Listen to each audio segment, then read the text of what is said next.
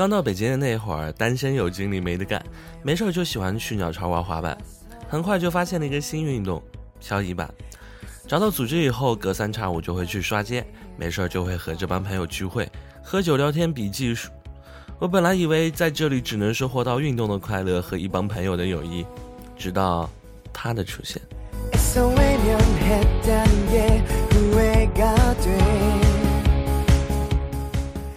至今。我还能记得第一次见到他的画面，其实也没什么，哪有那么多韩剧的桥段呢？一头长发，穿着跨栏背心，踩着 Air Force 就这么滑过来了。逐一打过招呼以后，我才知道，原来比我熟多了。他原来是个老板友。很快我们也认识了，具体细节我早他妈忘了。反正对于漂亮的姑娘。我有一万种办法认识她，谁又不爱和美女交朋友呢？你说呢？刚开始我们保持着每隔几天才会发短信的习惯，到后来每天不断，我发现我每次约人都特有创意。第一次约他，我让他来我们公司找我玩，他问我为什么，我说我想让同事们都看看我认识这么漂亮一姑娘，让他们羡慕羡慕。而作为回报，我打算请你吃饭。他欣然答应。好吧，其实他来的时候，我们早就下班多时了。他带着歉意赶到公司来找我，作为补偿，请我吃了顿饭。可爱的小天使，我哪是想让同事们羡慕我，我只是想要见你一面吧。当然，这是我的心理活动，我怎么会说出来呢？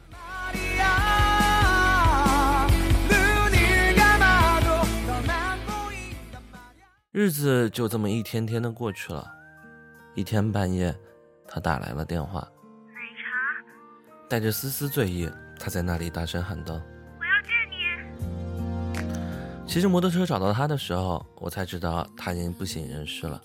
我也没问为什么，把他扶上床后，我就累得倒头就睡在了那个该死的木头沙发上。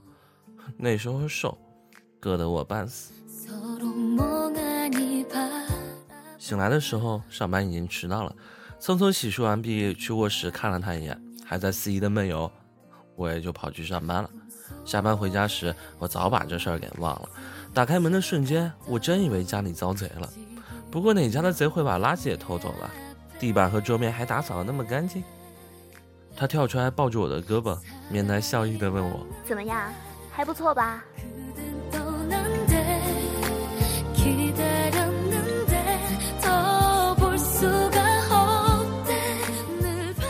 直到很晚，他也没有离开的意思，我也没有问原因，又乖乖的躺在那该死的木头沙发去了。第二天下班，我把新配的房门钥匙顺手扔给了他，他面带欣喜的收下了。后来的那几天，当我快习惯他在家中的存在时，他不见了。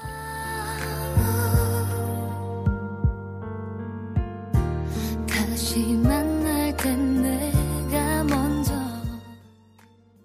好啦，今天就说到这里吧。这是一段往事，一口气说不完，先这样吧，晚安了。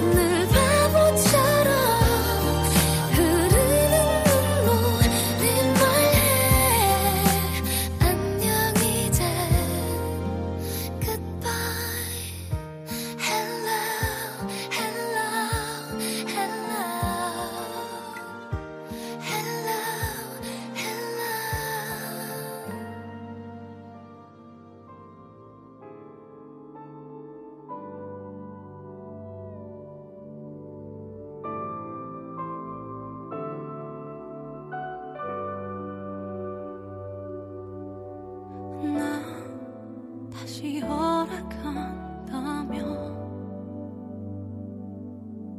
그대 다시 볼 수 있다면